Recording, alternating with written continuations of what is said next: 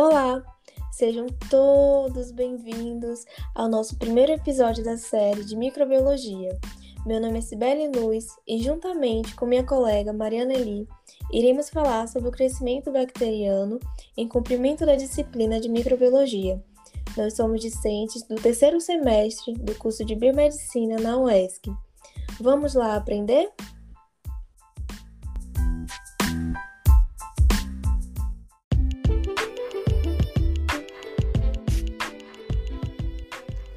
O crescimento bacteriano é definido como um aumento no número de células e ocorre através de um processo chamado fissão binária.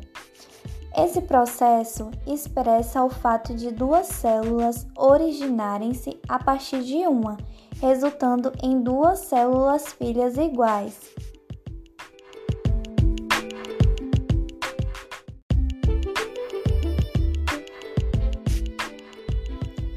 A divisão celular ocorre inicialmente através das interações de proteínas chamadas FTS, em especial as proteínas chaves FTSZ, que estão presentes em todas as bactérias.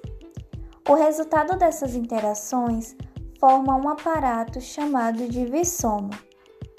Em células bacilares, a formação do divissomo inicia-se com a ligação de moléculas de FTSZ em um anel chamado septo de divisão, que fica localizado precisamente ao redor do centro da célula, até que ela atinja o dobro de seu comprimento original.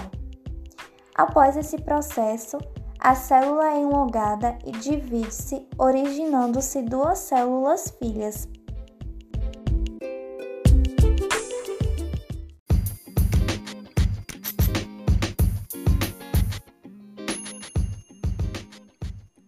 Quando uma célula separa-se para formar duas células, dizemos que ocorreu uma geração, e o tempo requerido para esse processo é chamado de tempo de geração. Durante uma geração, todos os constituintes celulares aumentam proporcionalmente e as células estão em um crescimento balanceado. Cada célula filha recebe um cromossomo, e cópias suficientes de ribossomos e todos os outros complexos macromoleculares, monômeros e íons inorgânicos para existir como uma célula independente.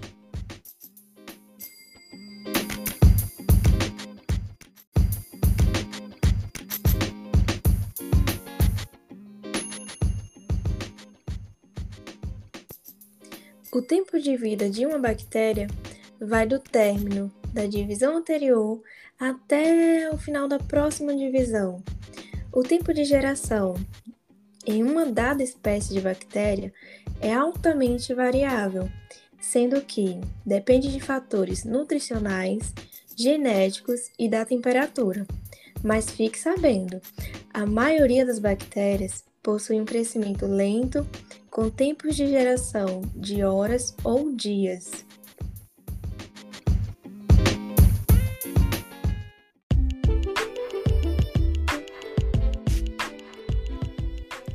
Na divisão celular, uma célula se transforma em duas. No decorrer do tempo necessário para que esse processo ocorra, o número total de células e a massa duplicam-se. O número de células em uma cultura bacteriana em crescimento pode rapidamente tornar-se muito elevado. Existem algumas maneiras de lidar com esses grandes números em uma forma quantitativa. Há um padrão de aumento populacional em que o número de células é duplicado a um intervalo de tempo constante. É denominado crescimento exponencial. Existem duas formas de expor os dados referente ao crescimento quantitativo sendo eles as coordenadas aritméticas e a escala logarítmica.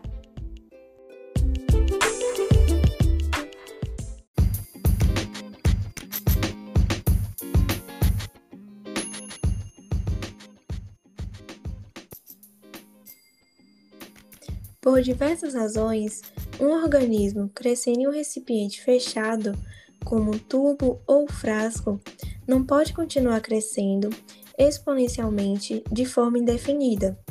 A curva de crescimento descreve um ciclo de crescimento completo, incluindo as fases lag, log, estacionária e de morte.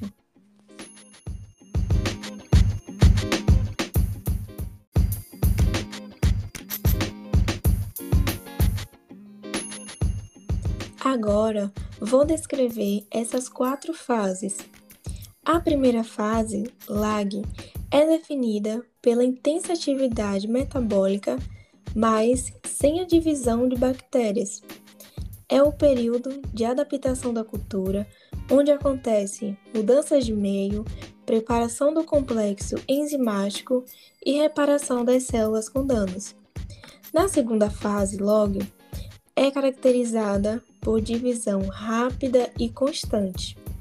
É a fase mais saudável das células, onde todas estão se dividindo.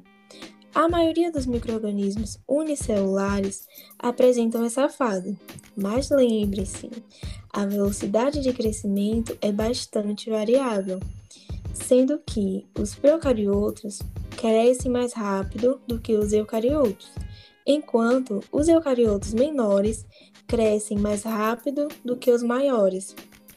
Na fase estacionária, a quantidade de bactérias que se dividem é similar à quantidade de bactérias que morrem. Num sistema fechado de tubo, frasco ou bioreator, o crescimento exponencial não pode acontecer indefinidamente, pois ocorre a limitação de nutrientes e acúmulo de metabólitos. Por fim, ocorre a quarta e última fase, que é a de morte celular, onde os microrganismos diminuem até que a cultura se torne estéril. A manutenção de uma cultura no estado estacionário por longo tempo conduz as células ao processo de morte, que é acompanhada da lise celular.